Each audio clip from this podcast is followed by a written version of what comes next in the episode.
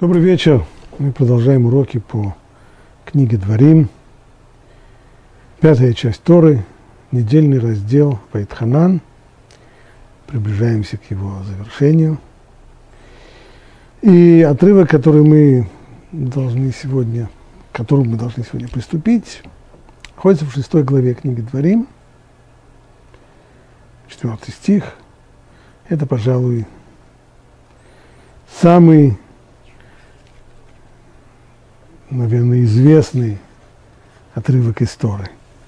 А Равир, сопровождая своим комментарием этот отрывок, пишет так. Это первое предложение, которое учит еврейский ребенок, как только он начинает осознавать окружающий мир.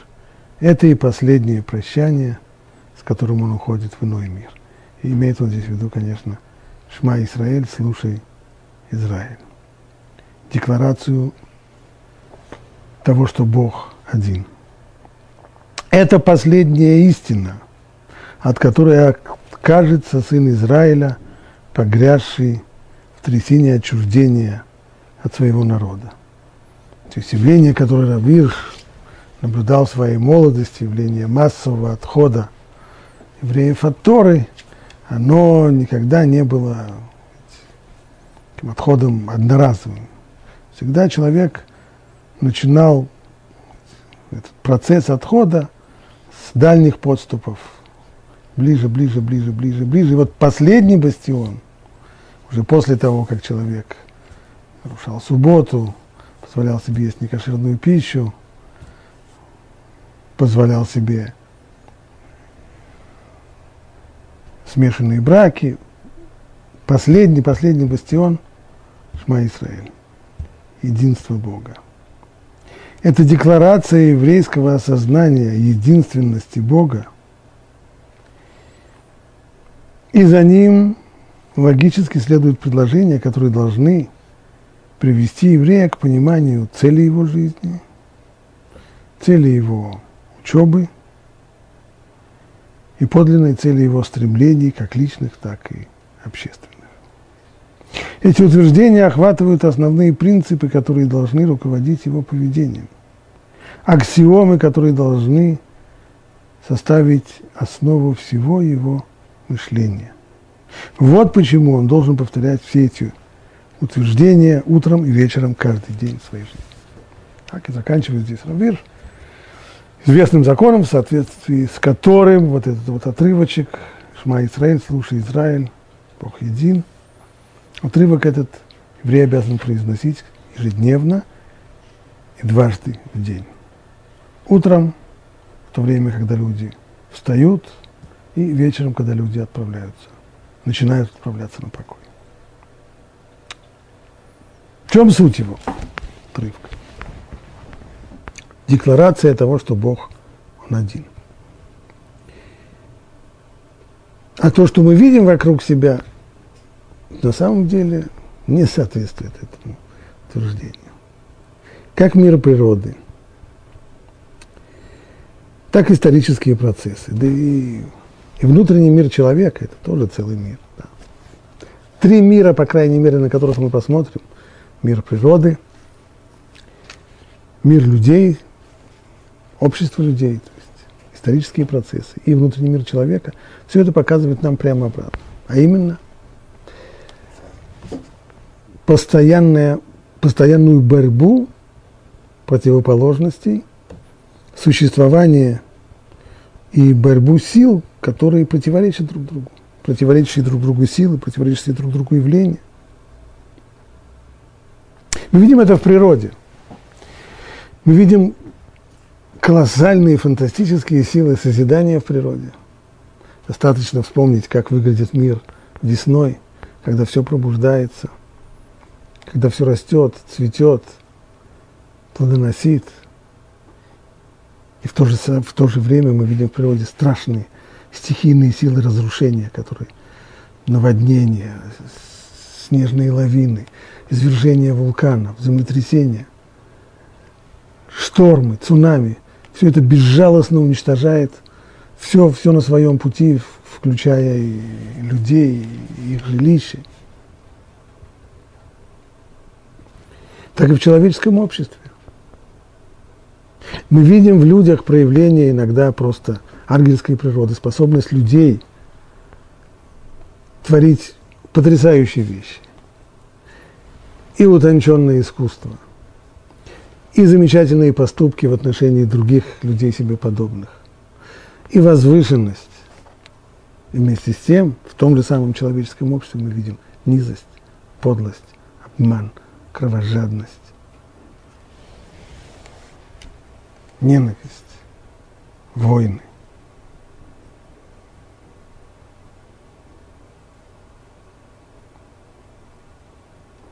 Это верно и по отношению ко всему обществу. Процессы, которые происходят в истории, мы видим, как сталкиваются самые различные силы. Силы созидания и силы разрушения. И это верно по отношению к отдельному человеку, по отношению к его внутреннему миру. Человек может очень быстро, обратив внимание на свое поведение, на свое мышление, на свои чувства, обнаружить в себе противоположные начала. Иногда он чувствует у себя крылья за спиной, иногда у него возникает ощущение, что он захочет настоящей, возвышенной, светлой жизни. Он хочет улыбаться людям, он хочет делать добро, он хочет... А другой стороны, очень часто он ощущает толчки в сторону совершенно другой, скотской, животной, зверской. Вот это вот многообразие самых различных сил и явлений, оно всегда порождало политеизм, то есть многобожие. Веру в то, что различные и противоположные, сталкивающиеся друг с другом силы и явления имеют различные корни. И столкновение этих сил – в мире природы, в человеческом обществе, во внутреннем мире человека, это только отражение противостояния тех самых источников и начал, богов, как верили язычники. Вот как древний, так и современный политеизм, политеизм, слово греческое означает многобожие, безусловно, его начало вот именно в этом самом восприятии человека, когда он, наблюдая мир вокруг себя и внутри себя, прежде всего видит в нем самые различные, сталкивающиеся друг к другу противоположные силы. Тора, вот в этом отрывке, который мы собираемся сейчас учить, утверждает, что все это ложь и полностью отрицает, категорически отрицает любые формы многобожие, любые формы политеизма, как древних религий, так и современного мировоззрения, в котором это многобожие оставило достаточно много своих следов.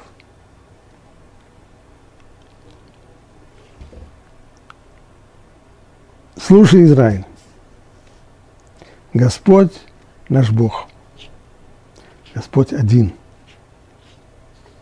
Люби своего Бога всем своим сердцем, всей своей душой и всеми своими силами. Да будут эти слова, которые я заповедую тебе сегодня на твоем сердце. И тверди их своим сыновьям, и произноси их, сидя у себя, и находясь в пути, и когда ложишься, и когда встаешь. И повяжи их в знак на свою руку – и будут они знаками между твоими глазами, и напиши их на косяках своего дома и на своих воротах. Слушай, Израиль, Бог один. А что мы имеем в виду? Что он один, и их не двое, не трое, не пятеро? Или не целая команда, как была на греческом Олимпе?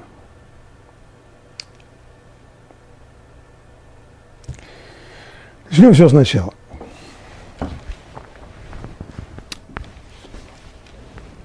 Если мы задумаемся над э, миром, который окружает нас,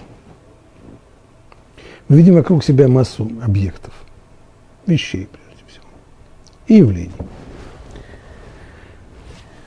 Все они, это вещи, то есть материальные вещи, явления, происходящие в материальном мире, мы довольно быстро обнаружим, что у всех у них есть одно важное качество. Они все ограничены. Ограничены в пространстве и во времени. Ограничены в пространстве, это значит, что они находятся в определенном месте, занимают какую-то точку в системе координат. Ограниченность во времени означает, что этих предметов или явлений их когда-то не было. Потом они возникают, а в будущем их тоже не будет. Ограниченность во времени. То есть все, что нас окружает, все материальные объекты и явления имеют начало-конец во времени и в пространстве. Ограниченность во времени означает, как мы сказали, что какой-то вещи раньше не было. И совершенно естественно, это тянет за собой вопрос, а если ее не было, то откуда она взялась?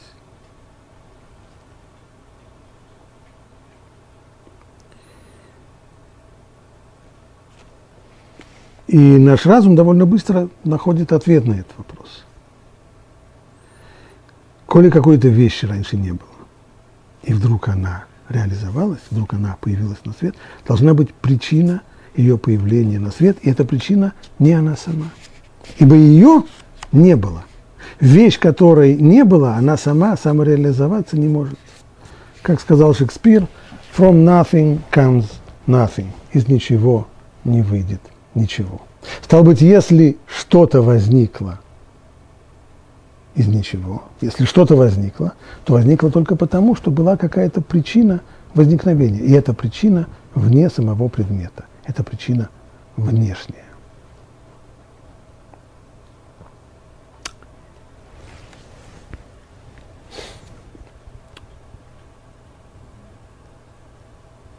Если мы понимаем, что у каждого материального объекта есть внешняя причина его возникновения, и у каждого явления в материальном мире есть причина, которая запустила это явление, то что можно сказать о материальном мире в целом, если мы перейдем от частного к общему? Если причина существования материального мира? Или он существует сам по себе? А ответ на этот вопрос целиком зависит от ответа на другой вопрос, а именно, материальный мир, он ограничен или безграничен? Вот когда я учился в школе, то нам объясняли, втолковывали материалистическое мировоззрение, которое начиналось с известной фразы, что материя, она бесконечна, и неизменно, дана нам в ощущениях и так далее, и так далее. Так декларировалось, с трудом это верилось, а мышление, здравый смысл, разум говорит, что если каждый материальный объект сам по себе, он ограничен, и во времени, и в пространстве. И это верно по отношению к каждому материальному объекту. То, скорее всего, это верно и по отношению ко всей материи вообще. Я уже не говорю о том, что сегодня принято говорить про э, Bang, то есть э, первичный взрыв. Называют даже дату этого первичного взрыва, сколько миллионов там, лет тому назад произошел этот первичный взрыв, из которого и возникает в дальнейшем вся материя, то есть, в общем-то,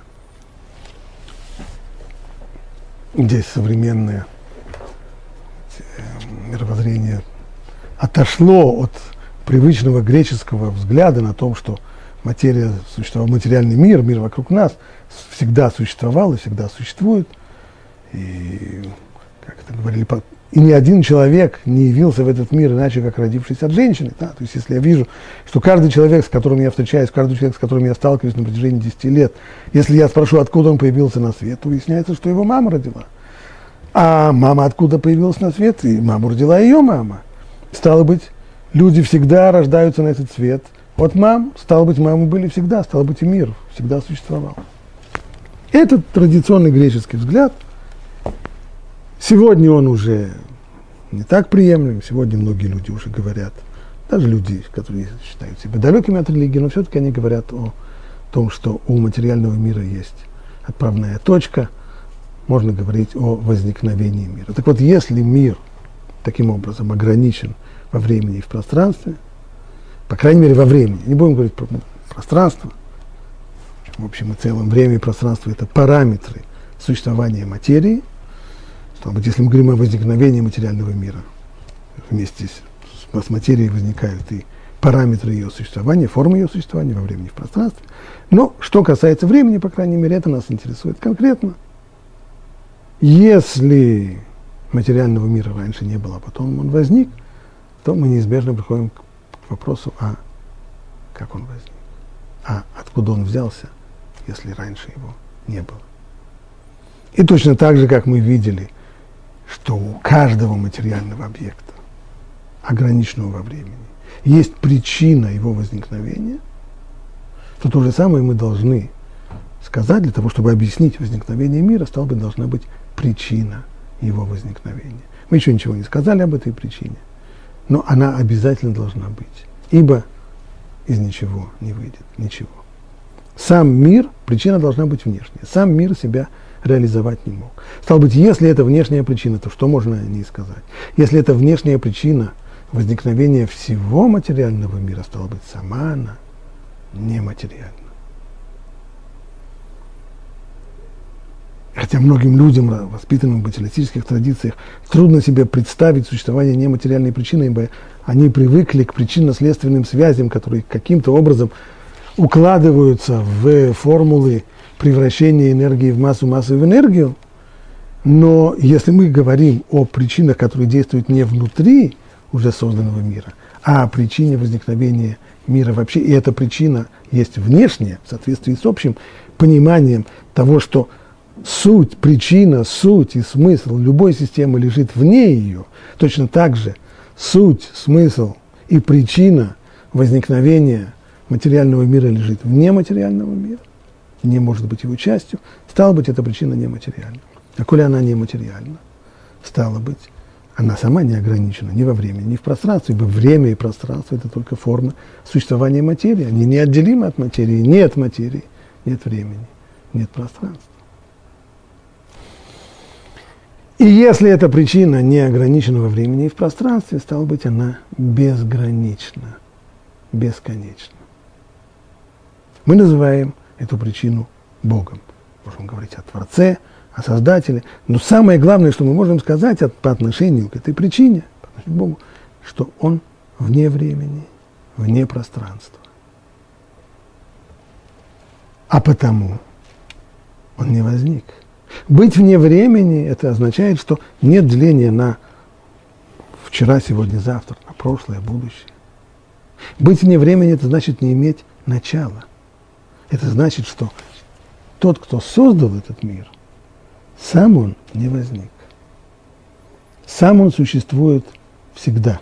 Это слово «всегда» это, время, это слово уже предполагает наличие времени. Всегда имеется в виду и вчера, и сегодня, и завтра. Это значит, что невозможно представить себе его несуществование. Стал быть, он не возник, стал быть, нет никакой причины его возникновения. Иными словами, причина возникновения мира, она сама по себе не имеет причины.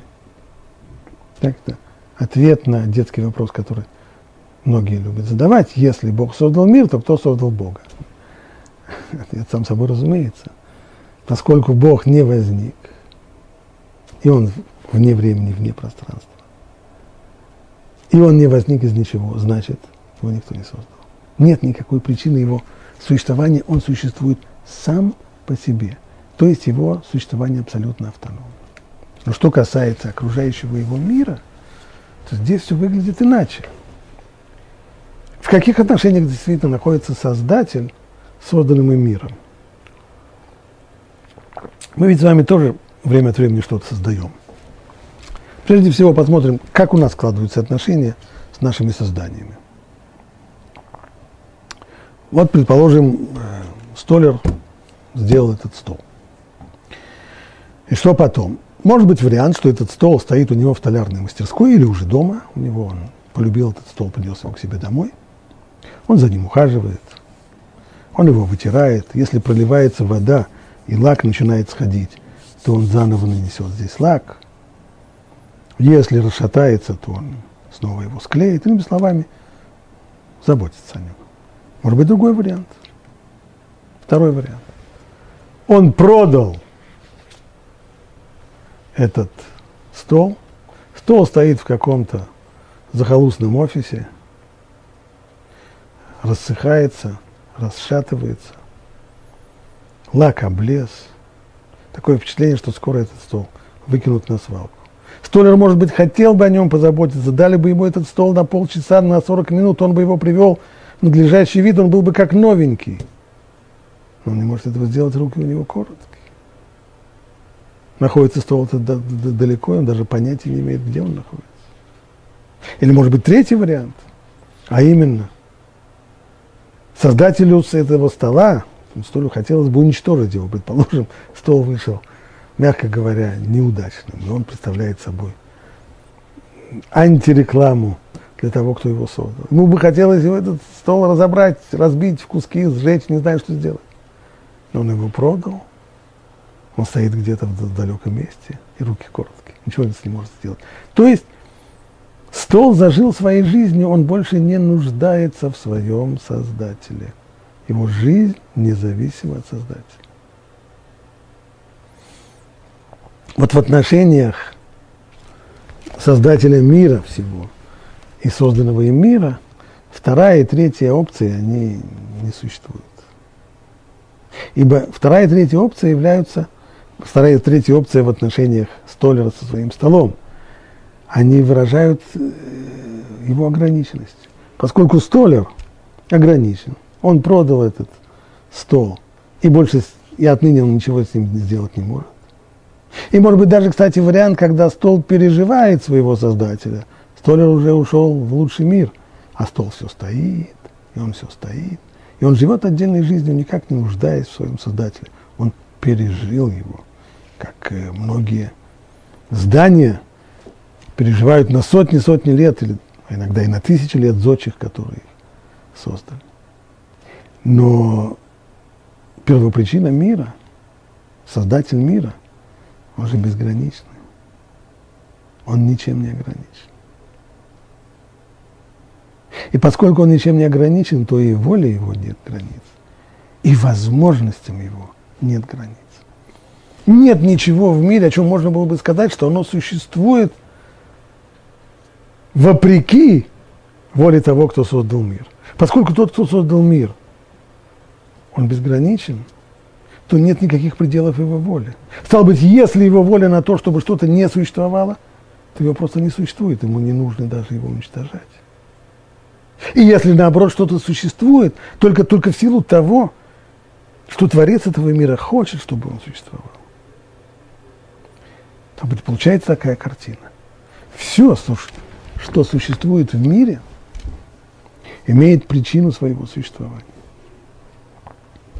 И эти причины, если мы будем вдумываться в них, то они представляют собой цепочку причин, которые рано или поздно приводят к нас к самой первой причине, которую так и называют первопричина. То есть причина существования всего материального мира вообще. Все, что существует, существует ровно в силу того, что эта первопричина проявляет волю и желание к тому, чтобы эта вещь существовала. А вот автономно существует только сама первопричина. Она не имеет причин своего существования. Никто не воздействует на нее. Никто не в состоянии причинить ей ничего. Она существует сама по себе. И она только одна такая. Стало быть, утверждение, что Бог один, в самом его простом понимании означает следующее. Есть только один, кто существует сам по себе, кто имеет, не имеет никакой причины своего существования. Есть только один, кто самодостаточен и абсолютен. Все остальное в мире существует только по его воле и только по его желанию. Все остальное в мире ограничено, имеет начало, конец, имеет потому причину своего существования. И эта причина в конечном итоге, самая первая причина, это воля того, кто создал этот мир. Вот что означает наше утверждение о том, что Бог один –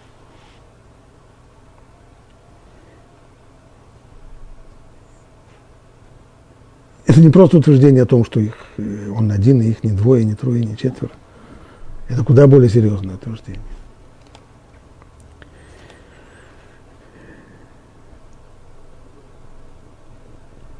Если задать, ну хорошо, я согласен с тем, что было сказано до сих пор, что причина существования мира, первая причина, она нематериальна, а потому безгранична, а потому не имеет начала конца. Согласен. И поэтому нет причины ее возникновения. Тоже ясно. Но почему бы не сказать, что их двое? Или трое? Сегодня это хорошо выглядит, когда вступили в эпоху плюрализма, победившего плюрализма. Людям нравится, когда есть сотрудничество, когда причины сотрудничают друг с другом, или как это рассматривали в древнем мире, когда они соперничают друг с другом. Почему бы не сказать, что есть какие-нибудь там три причины вместе в купе с там, э, Сыном и Святым Духом и еще что-нибудь?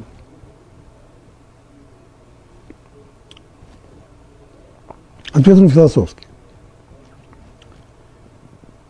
Если я говорю о первой причине – именно не одной из причин внутри созданного мира, а причине существования всего мира. Значит, она безгранична. Значит, ничто ее не ограничивает. А если я представляю себе, что таких, может ли быть две таких первопричины? Двое безграничными здесь быть не могут. Ибо если мы говорим о первопричине, если есть двое или трое, то значит один ограничивает другого. Ибо невозможно провести границу между безграничными. А граница здесь концептуальная, по крайней мере, граница должна быть. Ибо там тот, кто есть один, он не второй, а уж тем более не третий. Поэтому, строго говоря, если уж мы договорились что есть первопричина, и эта первопричина всего материального мира и сама по себе нематериальна, вне времени, вне пространства, не ограничена ничем, то значит такая причина может быть только одна. Вот это чуть более глубокое понимание утверждения о том, что Бог один.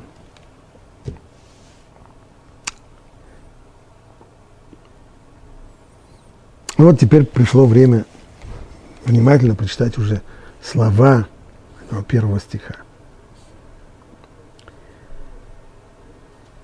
Слушай, Израиль, Господь наш Бог, Господь один. Начинается все со слова «слушай».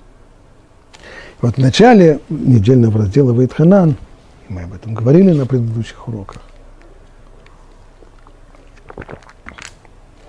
Муше напоминает народу Израиля о Синайском откровении и говорит там так тебе было наглядно показано, что Господь – это Бог, и нет ничего, кроме Него. В сущности, сказано почти то же самое, что Бог един.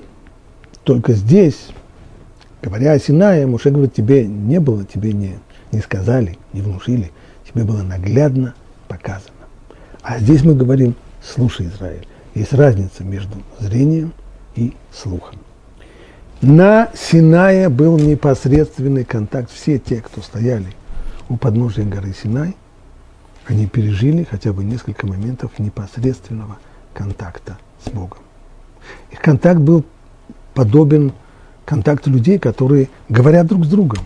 И говоря друг с другом, они стоят лицом к лицу. Это контакт зрительный. Об этом можно было сказать, тебе было показано. Был непосредственный контакт.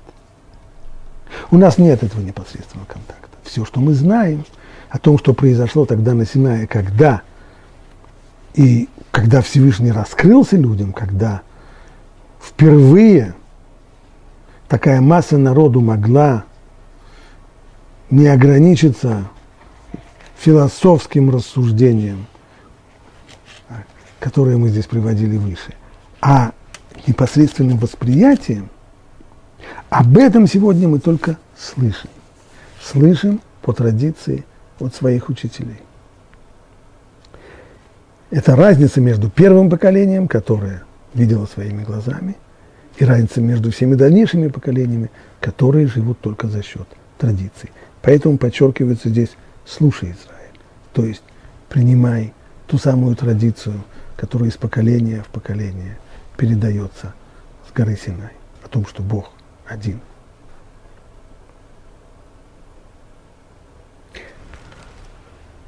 Можно прибавить еще, вкратце только. Почему мы говорим здесь «слушай, Израиль», а нет, «смотри, Израиль». Вот этих два основных органа чувств, я их беру такой простой способ восприятия мира как осязание, а более те органы чувств, при помощи которых мы учимся. Это зрение и слух. Зрение приносит нам информацию более поверхностную в мире. Мы видим, видим всегда внешнюю сторону. А слух дает возможность проникнуть более глубоко. Дам пример. Если человек э, пишет письмо, текст, в котором, из которого видно его бодрое настроение, его решимость, э, его но если бы человек сказал те же самые фразы, которые я сейчас вижу написанными на бумаге, то мое ухо уловило бы сомнение в его голосе, неуверенность в себе. Чего из его слов увидеть нельзя. Слова все очень убедительные, бодрые, полные сил и уверенности в себе. А вот когда человек произносит мое, если только у меня есть музыкальное ухо, может различить некоторые нюансы. Всегда более глубокое восприятие. Так вот, это соответствует тому, что мы говорили в самом начале урока. Если я смотрю на мир, то я не вижу, что Бог один. Если я смотрю на мир, я вижу противоположность. Я вижу самые различные силы, многообразие сил. Я вижу борьбу постоянную столкновение противоположных начал и в природе, и в человеческой истории, и во внутреннем мире человека. Это то, что я вижу. То, что я вижу, не наталкивает меня на мысль о том, что есть единое начало всего. И для того, чтобы понять, что существует единое начало, для этого нужно думать куда более глубоко. Поэтому и призывает здесь Тора «слушай, Израиль». Итак, слушай, потому что основной источник знания о едином Боге – это традиция.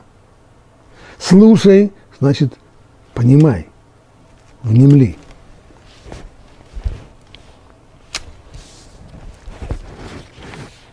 Ну, после слова «слушай» идет имя Бога.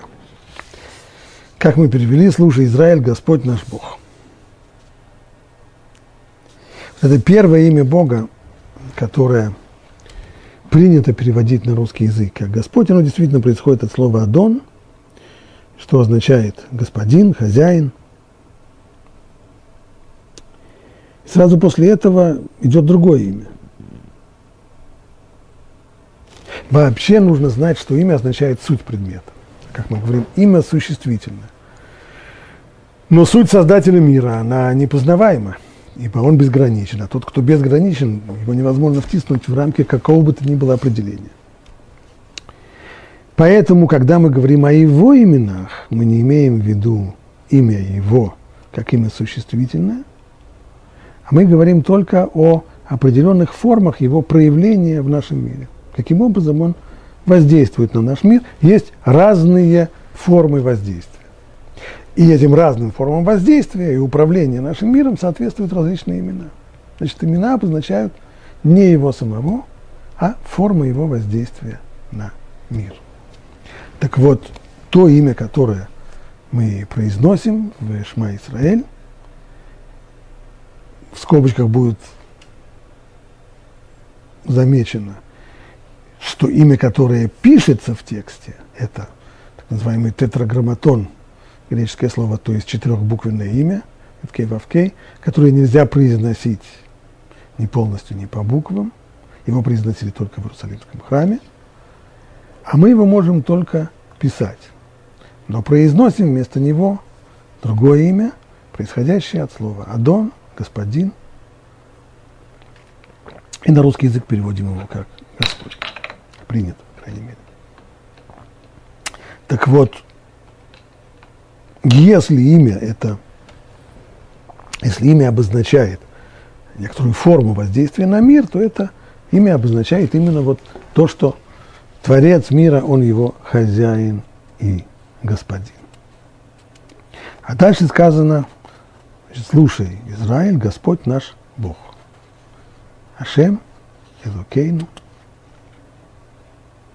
Другое имя Богу упомянуто здесь, Элоким.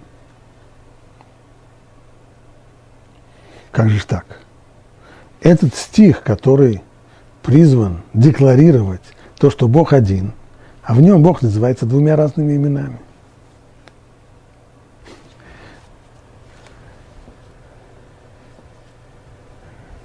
Если в примитивных э, книгах по библейской критике всегда наличие разных имен Бога всегда указывает этим самым э, псевдоученым, что в, э, в истоках иудаизма, безусловно, лежит тот же политеизм. Евреи, безусловно, поклонялись многим богам, пишут они, поскольку мы видим, что имена богов-то разные. Имена Бога -то разные, стало быть, речь идет о на самом деле наличие здесь двух имен в этом стихе, оно и есть вот квинтэссенция единственности, уникальности Бога.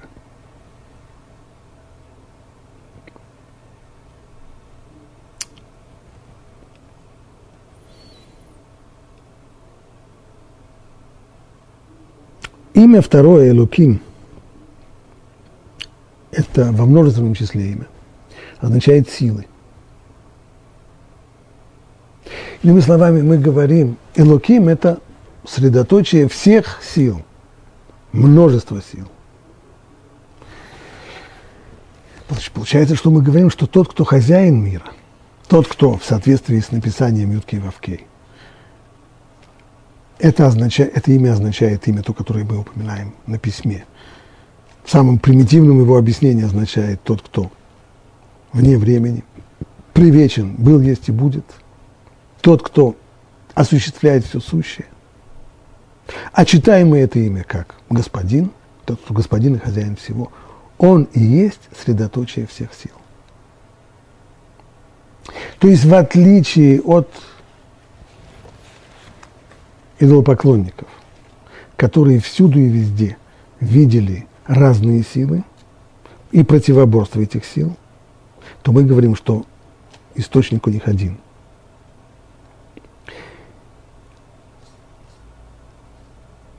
самое в этом плане, самую крайнюю форму политеизма, пожалуй, выражает именно дуализм. То есть, возьмем самый, самый известный пример дуалистической религии, это древняя иранская религия, которая утверждала, что существует два соперничающих друг с другом Бога. Один злой, а другой добрый. Один покровительствует порядку, другой хаосу. От одного жизнь, здоровье, богатство, мир, любовь, от другого смерть, болезни, нищета, война, ненависть, глупость.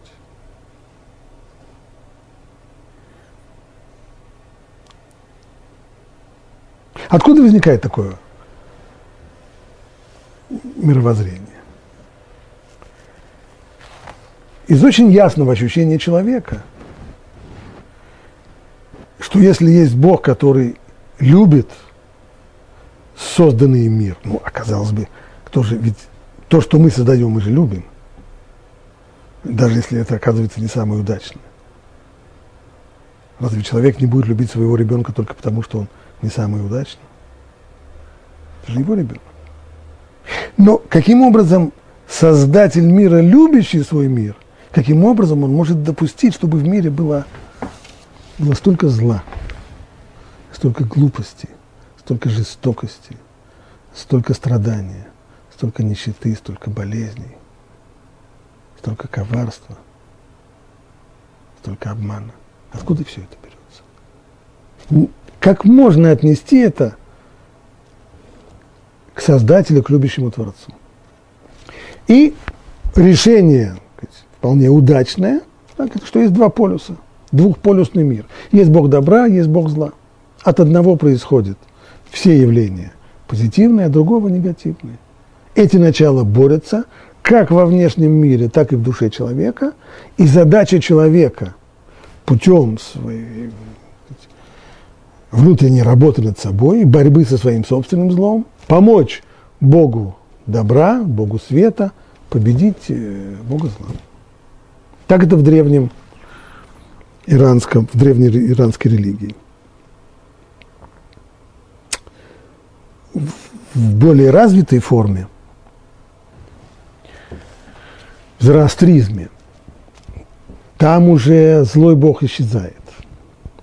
Там уже есть э, единый всеблагой Бог Ахура Мазда, он единый создатель, он единый всеблагой, но, но, но, откуда же берется все зло?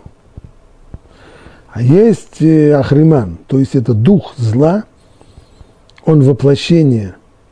То есть есть ментальность созидания, а есть ментальность разрушения. Значит, единый, есть единый Бог, утверждение о едином Боге, единый Бог светла, света, добра, созидания, а есть дух, противоречащий ему, противостоящий ему дух разрушения. От него происходят все, все неприятности. И он противостоит вот этому самому Богу э, добра и света. То есть нет уже Бога зла, но есть дух ему противостоящий. Нужно сказать, что и то есть зороастризму не удалось преодолеть полностью дуализм религиозный, который был присущ древнеиранской религии. Более того, религии, которые называют себя монотеистами, люди, которые сегодня на себя считают монотеистами, очень часто, когда с ними поговоришь, оказывается, что, в общем-то, их мировоззрение очень близко к зороастризму. Я имею в виду, по крайней мере, я, я не знаю сейчас, не, не, будем, не, не говоря о каких-то официальных позициях, о догматах, но многие христиане, с которыми я общался, которые, безусловно, считают себя монотеистами и говорят, что они верят в единого Бога. Но когда с ними говоришь подробнее, то выясняется, что они, безусловно, их мировосприятие так и построено. Да, конечно, есть единый Бог, не будем говорить там про Троицу, есть единый Бог, а откуда же все, все ужасное в? От лукавого. Есть э, сатана, дьявол, антихрист, еще что-нибудь там такое. То есть есть сила, противостоящая Богу. Вот это на самом деле мы здесь и отрицаем. Ашем Элукейну. То есть тот бесконечный, безграничный, привечный, находясь вне времени, безграничный Создатель, который есть хозяин всего мира, он и есть источник всех абсолютно сил, которые существуют в мире. От него добро, от него зло, от него любовь, от него и ненависть, от него жизнь, от него и смерть. Все, все, что происходит в жизни, только от него. Он управляет этим миром при помощи различных способов. Иногда он управляет этим миром, даря, одаряя его, а иногда ограничивает свое дарение в соответствии с различными необходимыми интересами, подобно тому, как хорошие родители. Так, именно таким образом хорошие родители относятся к своим детям. Иногда они им дарят подарки, а иногда и заставляют их делать всякие неприятные вещи, чистить зубы, складывать свои вещи, делать уроки, э, мыться и так далее. И все это, все это в интересах самих же детей. Но это не значит, что есть два разных родителя. Есть э, злой папа и хорошая мама. Злой папа заставляет чистить зубы, а хорошая мама или наоборот. Злая мама заставляет чистить зубы, а хороший папа покупает э, велосипед и так далее. Это не так. В этом суть вот этого провозглашения. Мы провозглашаем, что нет никаких пределов, абсолютно нет никого, кто хоть как-нибудь ограничивал бы волю Всевышнего. Нет никого, кто бы ему противостоял. Нет никого, кто бы, кто бы препятствовал его безграничной воле. И его безграничная воля является источником всего. Как хорошего, так и плохого. И нужно сказать, что это утверждение, оно не только по отношению к древним э, политеистическим религиям, но и по отношению ко многим э, современным людям, которые, может быть, ничего и не, не слышали, не читали ни, ни про зороастризм, ни про маздаизм, ничего об этом не знают. Но вместе с тем они воспринимают э, Бога как э, эдакого Дед Мороза, который всем и вся должен э, э, делать подарки и так далее. В, хороший рассказ, который я слышал от родного Вайнберга. Человек, который первым по-серьезному в 70-х годах прошлого столетия начал приближать э, еврейскую молодежь к иудаизму. И вот э, Рыбноев выступал в одном из американских университетов перед еврейской молодежью там. И после лекции к нему подошел один парень, немножко простоватый на вид, и сказал, знаете, рабы, я не все понял в том, что вы говорили, но Честно говоря, меня, меня убеждать не надо. Я-то знаю, что Бог есть. Откуда же ты знаешь? Спросил Рыбноах. Вот э, из своей личной жизни, мой личный опыт. знаете, один раз произошло так. Поздно ночью, часов, после двух часов ночи где-то уже. Я гнал на своем мотоцикле по пустынному шоссе. И вдруг я вижу, представьте себе, что по моей полосе навстречу мне на огромной скорости приближается огромный грузовик семитрейлер. И шоссе узкое. Уйти от него нет никакой возможности. Что делать? Тогда я закричал, Господи, если ты есть, спаси меня. И круто свернул руль направо, с тем, чтобы столкнуться не с грузовиком, а столкнуться в в забор, который, который отделял это шоссе, в кромку забора. И представьте себе, Рэйбе, что было. Там, в том самом месте, куда я должен был врезаться, куда я врезался своим мотоциклом, там стояли старые покрышки. Я врезался в эти покрышки и не разбился, а наоборот, мой, мой мотоцикл отлетел от них от страшного удара он летел высоко. Он перелетел через грузовик. Грузовик проехал, проехал мимо. А я приземлился на другой полосе шоссе. Стукнулся, конечно, получил несколько ушибов и ссадин, но остался жив. А вот теперь, рабы, скажите мне, как вы думаете, кто это поставил там покрышки в том самом месте, где я должен был удариться в забор, бетонный забор? Ну, вот, сказал Рыбноях, выслушав этого студента, да, то, что говоришь, это замечательно. Нет сомнения, тот, кто поставил покрышки, это Господь Бог. У меня к тебе только один вопрос. Скажи, пожалуйста, как ты думаешь, а кто послал тебе на перерез в два часа ночи этот самый грузовик? Очень точный рассказ, который представляет собой современного, недалекого человека, в сознании которого Господь Бог – это Дед Мороз такой, который, от которого должно исходить, от него должны исходить подарки, э, забота отеческая о нас, излечение от болезней, все-все замечательные вещи. А все остальное откуда? Исходит от него же. От него же самого. В этом смысл того самого вот утверждения. Слушай, Израиль, Господь наш Бог, Господь один. Получается, что стих, который мы прочитали, на самом деле, не только в том, что в нем два разных имени Бога, но он четко разделяется на две фразы. Господь наш Бог, Господь один. И Раши, комментируя эту фразу, говорит так. Господь, который сейчас Бог только для нас, но не для всех народов. В будущем Он станет одним Богом для всех народов, как сказано, в тот день будет Бог один и имя Его одно.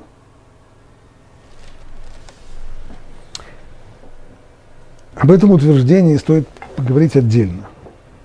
Но самое простое его упоминание, самое простое его понимание следующее.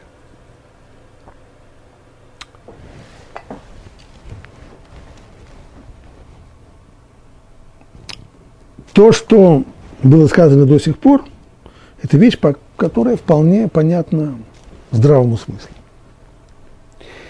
Но проблема здравого смысла в том, что для того, чтобы пользоваться им, нужно большое желание, нужно хотеть пользоваться здравым смыслом. И поэтому, безусловно, многие люди воспринимают мир иначе. Не в рамках вот такого строгого единобожия, о котором мы сейчас говорим. Практически все народы мира, нет, я сказал неправильно, не все народы мира, а значительная часть народов мира, словом, не включая мусульман, мусульмане, таки да, строгие монотеисты в этом отношении, но, по крайней мере, остальной мир, за исключением евреев и мусульман, он в общем-то, находит, живет в рамках многобожия его восприятия мира политеистическое или дуалистическое, но не восприятие многобожия. Поэтому на данный момент, на данный момент истории, народы не воспринимают одного единого Бога. Но еврейский народ, который стоял на горе Синай, которому было наглядно показано, что нет больше никого, кроме единого, кроме единого Бога. Как Раша образно говорит Всевышний, разорвал им все семь небосводов, можно было увидеть своими глазами, нет никого, кроме него. Еврейский народ передает традицию, эту вот традицию многобожия из поколения в поколение. Поэтому Господь, который сейчас Бог только для нас – но не для всех народов, то есть другие народы не воспринимают одного Бога, а ищут ему обязательно компаньонов, в будущем станет одним Богом для всех народов. И в будущем. То есть история запланирована так, что у нее есть э, завершение. И если до сих пор в истории Всевышний действует из-за кулис, так что история представляется нам постоянным столкновением самых различных сил – враждующих друг с другом, держав, наций, классов, групп и так далее, а единого управляющего всем историей не видно, это только потому, что он действует из-за кулис. Но в финале, когда человеческая драма заканчивается, когда паровоз истории прибывает на конечную остановку, тогда ширма упадет, тогда Всевышний проявит себя, не будет больше прятаться за кулисами. И вот тогда раскроются глаза и у всех народов тоже. Тогда им станет понятно, что нет никаких компаньонов, нет никаких препятствующих сил, и все, что было, все, что было в истории до сих пор, все это исходило от одного единственного Творца мира. Тогда люди прозреют. Тогда Бог станет один для всех. Как это сказано в Захарии, в тот день будет Бог один, и имя Его едино. И хотя это выражение само по себе кажется проблематичным, что значит тогда будет Бог один, а что же сегодня Он не один. Объяснение этого будет следующее. Имеется в виду, что сегодня Он людьми, массой людей, живущих на земле, большинством людей, живущих на земле, не воспринимается, не воспринимают люди, что есть один Бог, который абсолютно всем управляет. В будущем они это воспримут. Ну, о более глубоком понимании этой фразы, быть может, имеет смысл поговорить отдельно на следующем уроке.